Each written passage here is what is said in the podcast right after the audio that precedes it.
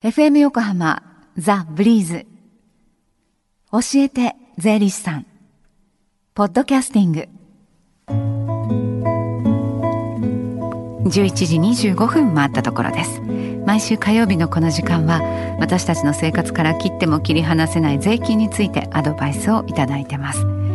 スタジオには東京地方税理士会の宗像理恵子さんです。宗像さんよろしくお願いします。よろしくお願いします。さあ今日のテーマは何でしょう？はい、えー、今日はウィメノミクスと税金という視点でお話ししてみたいと思います。はい、はい、えー、最近ニュースなどでこう女性の活躍推進ですとか女性パワーの活用というような言葉を耳にすることが多いのではないかと思いますけれども、はい、えー、これは女性の活躍で経済を活性化させようといういわゆるウィメノミクスというものが、えー、今の安倍政権の主な政策の一つとしてあるということに由来しています。はい、はい、えー、実際に先月あの東京で国際ビジネス女性会議というものが開催されましたけれども、はい、えー、こちらでも安倍総理大臣が、えー、女性が輝く社会に向けてウィメノミクスを発信すると表明したりしています。はい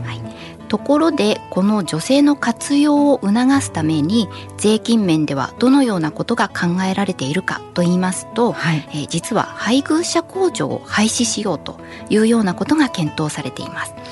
はい、えー、廃止されると多くの家庭に影響がありますので検討の行方が注目されているところです。はいで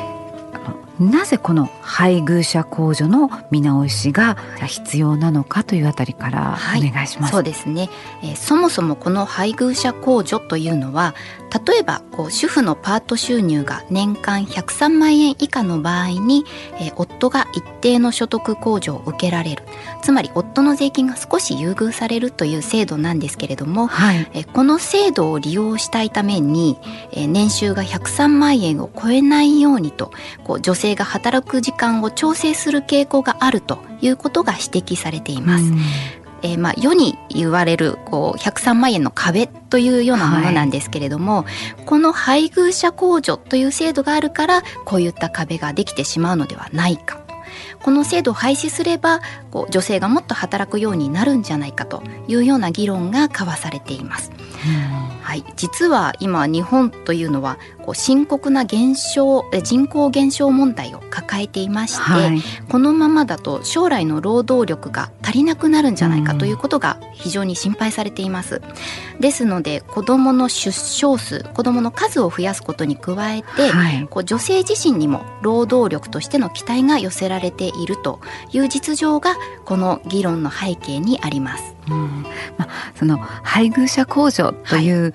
制度が、まあ、はい、そもそも公平なのかどうかということもね、ね、あるんですけれども、はい、まあ、ちょっとそれはちょっと脇に置いときまして、じゃこの、えー、配偶者控除もしね、廃止されたらその家計にどんな影響が出てきますかね？はい、えー、まず当然のことにはなりますけれども現在配偶者控除を受けていらっしゃるご家庭では夫の税金が高くなりますと、はい。えー、夫の年収がえー、500万円から600万円ぐらいの場合でだいたい7万円から10万円ぐらい高くなると見込まれています。はいあの妻が働いてる場合は、まあ、税金が増えた分働く時間も増やしてで収入も増やそうということができると思うんですけれども、はい、えー、専業主婦のご家庭では、まあ、単純な増税ということになるということですね。はい、はい、でもしこう妻が仕事の量を増やして年収が103万円を超えてきますと今度は妻の方にも自分自身にも税金がかかってくるということになります。うんねそうなってくるとそのお子さんを産んで、はい、で働いて税金も納めてと、はい、ね大変だと思います。はい、で宗像さんは実際に、ね、お子様が2人、ね、いらっしゃって、はい、お仕事もされててでもちろん、ね、納税も、ね、されているわけですけれども、はい、この配偶者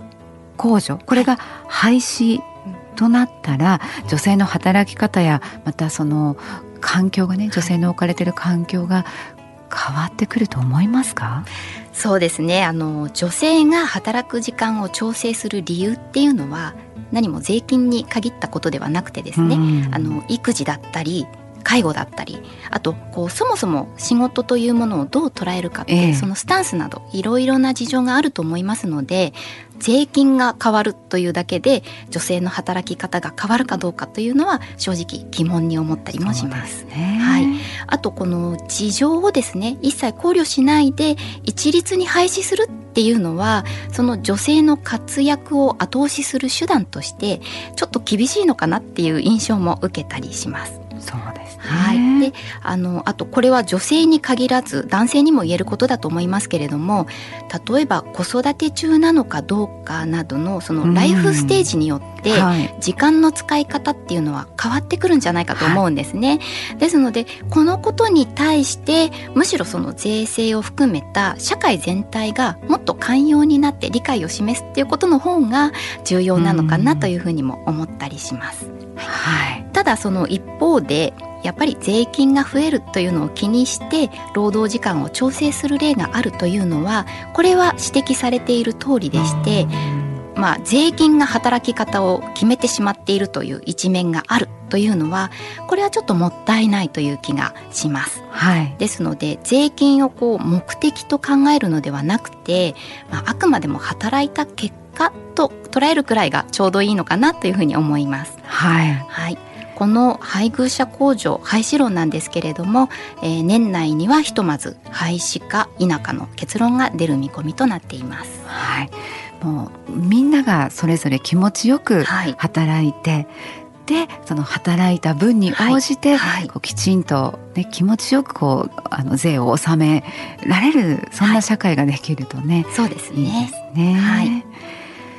それではの近々その税に関するこういろんな相談をできるような機会というのはありますでしょうか？はい、えー、今日は平日は忙しいという方でもご利用いただける、えー、土曜日の税務相談をご紹介します、はい。えー、東京地方税理士会保土ヶ谷支部の電話による無料税務相談です、えー、開催日時なんですけれども、はい。えー、毎月第2土曜日の午後1時から午後4時まで。ですので次回は8月9日今週の土曜日ということになっています。はい、はい、でこちらの対象者は、えー、基本的に横浜市保土ヶ谷区旭区瀬谷区に在住の個人の方あるいは法人ということになっていますけれども、ええお名前などを教えていただける場合には他の地域の方もご利用いただけます。はい、はいえー、こちらの税務相談専用の電話番号を申し上げます。はい。はい。零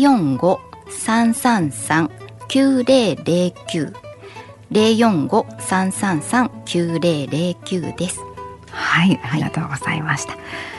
最後にですね、教えて税理士さんは。ポッドキャスティングでも聞くことができます。ブリーズのホームページ、または iTunes ストアから無料ダウンロードできますので、ぜひポッドキャスティングでも聞いてみてくださいね。この時間は税金について学ぶ教えて税理士さんでした中田さんありがとうございましたありがとうございました Lingers on the fading sound of footsteps so clear to hear whenever I find you with empty beer bottles in your hand I see someone four years old staring back at me. Once you told me you don't know who you are. There are pieces of you lost somewhere along the way. And you've been searching hopelessly in a wrong place. Cause they have always been with you from the very start. So many years you haven't been yourself.